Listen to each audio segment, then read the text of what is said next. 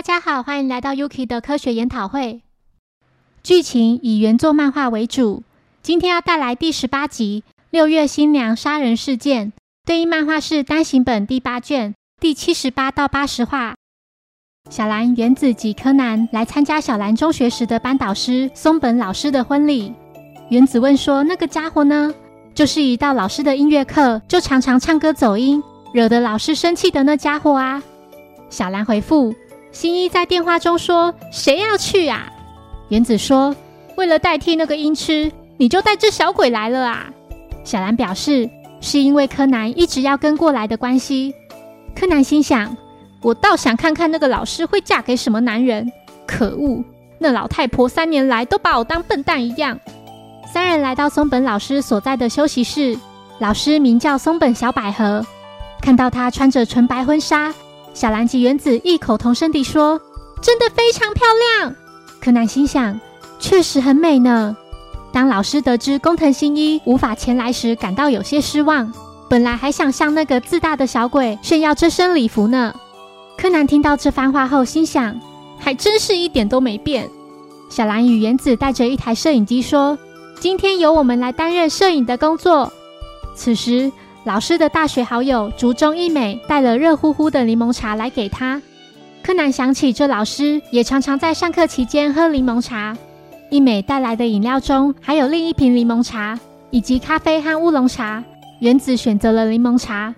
这时，一名长相凶恶的男子来到休息室，接着木木也来到。小兰好奇地问木木怎么会出现在这。木木回复：上司的女儿结婚，身为部下当然要出席。小百合向几人介绍，这位警视厅的警视松本清长就是家父。清长认出小兰就是名侦探毛利小五郎的女儿，还提到因为小五郎屡次破案，自己早已脸上无光，时常被上头责备说为何要从搜查一刻赶走这么有能力的人物。清长认真地对女儿说：“小百合，那个男人真的没关系吗？”小百合回复：“都这种时候了，还在说什么啊？你不是说过，只要是我选择的，不论是谁都能接受吗？”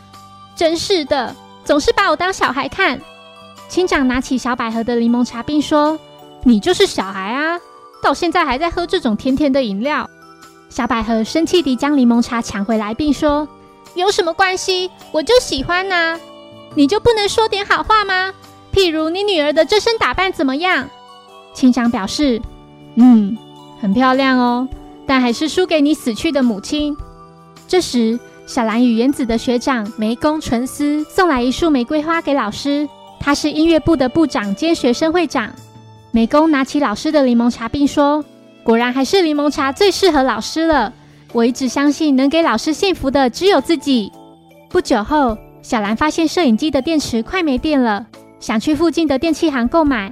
原子也跟着一同前去，两人将摄影机暂时放在椅子上后就离开了。休息室内剩下老师与柯南。老师偷偷地将柯南的眼镜拿起，并说：“果然没错，小朋友，你跟工藤新一长得好像哦。我一看到这张脸就想欺负一下。”老师调皮地捏了柯南的脸颊。他说：“因为工藤跟我的初恋情人长得非常相像。他是小时候住在我家附近干妈店的男孩。每次我被欺负，他就会保护着我。”而且时常偷偷地从家里拿这个热热的柠檬茶给我喝。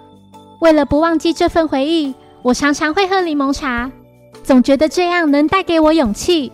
柯南无奈地心想：就因为那家伙害我被欺负三年呐。老实说，不过他突然就搬走了，也不知道现在在哪。但是这个故事会继续下去的。此时，高山集团的杨子。也就是新郎的高山俊彦来到休息室，看到眼前的爱人，红着脸说：“小百合，你好漂亮。”老师请柯南要对新郎保密刚才告诉他的事。俊彦拿起那罐小百合的柠檬茶，并对他说：“喂，你怎么还在喝这种便宜的饮料啊？”小百合若有所思地看着俊彦。这时，小兰及原子回到休息室，原子一看到俊彦后，惊讶地指着他，并说：“！”你就是高山集团的继承人。原子小声地告诉小兰：“我常常在宴会上遇到他，他优柔寡断又不怎么可靠，大家都说高山家由他接手的话就全完了。原子的话还没说完，和小兰及柯南就看到老师上前拥吻俊彦。看到这幕的三人都脸红了。小兰相信有老师在他身边一定没问题的。这时工作人员前来通知，婚礼时间就快开始了。老师拿着柠檬茶，并对俊彦说：“你先去没关系，不用担心，我马上就过去。”几人离开休息室，只剩老师一人在里面。小兰帮柯南买了些面包及牛奶要给他。不久后，休息室内传来奇怪的声音。小兰惊觉不对劲，赶紧上前关心。打开门后，看到老师竟然口吐鲜血倒在地上，掉在一旁的是他最喜欢的柠檬茶。柯南着急地请小兰赶紧叫救护车。休息室内剩下柯南与老师两人。柯南仔细观察了现场，柠檬茶的罐口已经开始腐蚀。但吸管却没什么变化。老师是喝了氢氧化钠。柯南温柔地清洗老师的嘴巴。老师先是呕吐，接着又吐血。柯南四处找寻有什么是含有蛋白质的东西。他想到刚才小兰买回了些牛奶，轻轻地将牛奶倒入老师口中。这边补充，蛋白质可作为解毒剂，因为蛋白质加氯化汞会凝聚。误用氯化汞或其他重金属，像是银、铅而中毒。常用牛奶或蛋白质作为解毒剂。柯南一边将牛奶倒入老师的口中，一边在心里祈祷着他能赶快醒过来。其他人得知小百合中毒昏倒后，纷纷赶到休息室。监视员登米向木木提到，混在柠檬茶里的是氢氧化钠。柯南注意到柠檬茶里好像浮着什么东西。登米说那是胶囊。木木认为，犯人是把氢氧化钠放到这个胶囊，然后再投入柠檬茶中。等毒溶解后，已经过了好一阵子，如此就无法断定确切的犯案时间。也就是说，出入过这个休息室的一美、梅宫及俊彦都可能下毒。柯南质疑：松本清长警示不也包含在其中吗？他同样也有来到休息室里呀。木木感到有些尴尬。觉得上司怎么可能会对女儿做这种事呢？清长认为柯南说的对，自己也是嫌犯之一。小兰及原子表示，他们带来的摄影机就放在一旁的椅子上，也许有拍到凶手的行凶过程。在众人看了录影带后，并没有发现犯人下毒的过程。但可以肯定的是，按照先后顺序，一美、清长、梅宫及俊彦都曾碰过那罐柠檬茶。原子伤心地说。好过分！竟然在老师最爱的柠檬茶里下毒。俊彦似乎回忆起了什么，他对柯南说：“每次小百合在喝柠檬茶的时候，不知为何都会让我想起以前很喜欢的一个女孩。每次在喝了我给她的柠檬茶后，总是一副很好喝的样子。可是我却连她的名字都不知道。”柯南心想：难道这个人是？一美也听到俊彦说的话。这时，鉴识结果已经出来了。若把胶囊放入柠檬茶里，溶解出毒素需要花十五至十六分钟。那个时间点正好是清长出现在这里的时间。但是小百合也不一定在毒药溶解后就立刻喝柠檬茶。灯米提出一个疑点：那罐柠檬茶并没有发现清长的指纹。清长觉得太荒谬了。摄影机明明就有拍到自己手握着柠檬茶的画面。柯南仔细看了摄影记录。他想起当时原子离开休息室时，并没有拿着他的柠檬茶。接着看到了一个关键的画面。柯南询问灯米：“柠檬茶上没有指纹的，只有清长一个人吗？”灯米回复：“也没有发现梅宫的指纹。”此时，有名警员发现走廊的垃圾桶里有个玻璃瓶，里面装的似乎是干燥剂。木木认为凶手就是用这个来放氢氧化钠的，因为它不能接触到水分。柯南心想。氢氧化钠只要接触到空气中的水分，就会在数分钟内变成液态的剧毒，因此才需要干燥剂以及能够密封的容器。原来如此，让老师的婚纱染上鲜血的人就是那个混账。我先梳理一下小百合喝了毒药倒下前的时间轴。出入休息室的共有七个人，小兰、原子及柯南在半小时前最先来到。然后是竹中一美，在约二十一至二十四分钟前拿来柠檬茶及一些饮料。再来是松本清长，在十四至十七分钟前过来关心女儿。接着是梅宫纯司，在八至十分钟前拿来花束要送给小百合。中途由于摄影机的电池快没电了，小兰及原子离开休息室去买电池，回来就看到俊彦和小百合在接吻。新郎高山俊彦在一至四分钟前来到他身边。最后，在大家离开后，小百合喝下了有毒的柠檬茶。回到故事，柯南麻醉原子，并变身为他的声音说：“让我来告诉你们真凶是谁。”胶囊溶解，直至里面的毒素流出，需要十五分钟左右，所以通常会认为大约在十分钟前到的梅宫及俊彦不可能是凶手。不过，我们只知道胶囊浮在柠檬茶里，并不能肯定氢氧化钠就是由胶囊渗出的。